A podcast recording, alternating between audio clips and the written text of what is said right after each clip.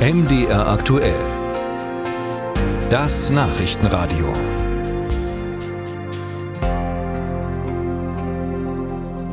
Mit dem Frühling lebt nicht nur die Natur auf, dann lockt es auch den Partygänger wieder zu Festivals und Konzerten so es sie denn gibt, denn in diesem Jahr ist der Veranstaltungskalender schon merklich geschrumpft. Etliche Feste sind abgesagt worden, nicht die ganz großen, aber kleine und mittlere, wie jetzt auch das Fink Festival am Kospudener See in Leipzig. Zu groß erscheint das unternehmerische Risiko. Die Hintergründe schildert Juliane Neubauer. 38 Euro kostete ein Ticket für das eintägige Elektrofestival Think in Leipzig im vergangenen Jahr. Für Anne Petzold aus dem Festivalteam war das schon teurer als ihr lieb war und trotzdem war es schwierig, mit den Einnahmen aus den Ticketverkäufen zu wirtschaften, erinnert sich Petzold. In diesem Jahr hätte es noch teurer werden müssen und darum sagten sie die Veranstaltung ab. Ein großer Punkt in der Clubkultur oder in der Popkultur generell ist ja auch Teilhabe zu schaffen.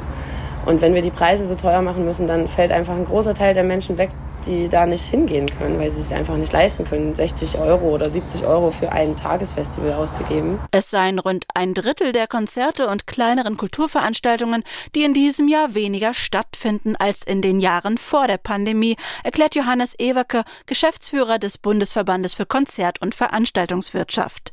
Es treffe also gerade das Level, in dem der Nachwuchs entsteht, denn die kleineren Bühnen bieten die Möglichkeit für neue Musikacts, ihre Karrieren zu starten. Ewerke. Also insofern ist das, was im Moment gerade fehlt, ganz gefährlich, sowohl für die kulturelle Breite und das kulturelle Angebot in seiner Vielfalt für Deutschland als auch für den Nachwuchs. Es sei nämlich keineswegs ein sächsisches Problem, sondern in ganz Deutschland zu beobachten.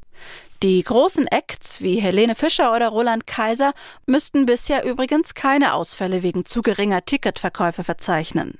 In Dresden hat sich Jörg Ulrich schon Gedanken darüber gemacht, was ihm und seinem Verein Elbhangfest helfen würde, um ihre mittelgroße Veranstaltung im nächsten Jahr wieder stattfinden zu lassen.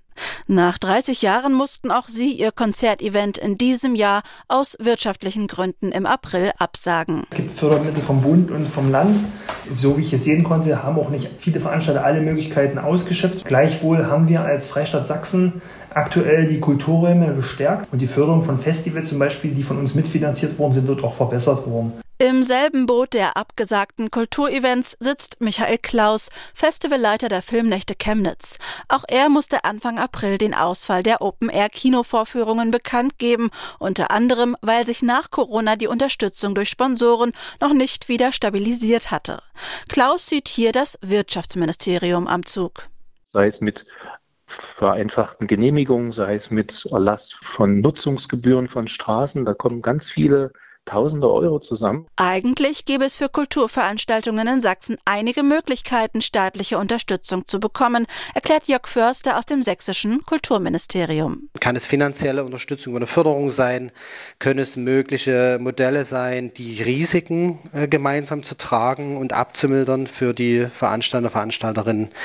Äh, solche Fragen sollte man sowohl auf kommunaler Ebene als auf städtischer Ebene als auch auf Landesebene wie auch am Ende auch auf Bundesebene besprechen. Auch gäbe es demnächst die Möglichkeit, eine Förderung für die Energiekosten zu beantragen, erklärt Förster. In das Jahr 2024 blicken alle Veranstalterinnen und Veranstalter mit Zuversicht. Sie sind sich mindestens fast sicher, dann wieder mit ihren Besucherinnen und Besuchern gemeinsam Filme zu gucken oder vor einer Bühne tanzen zu können.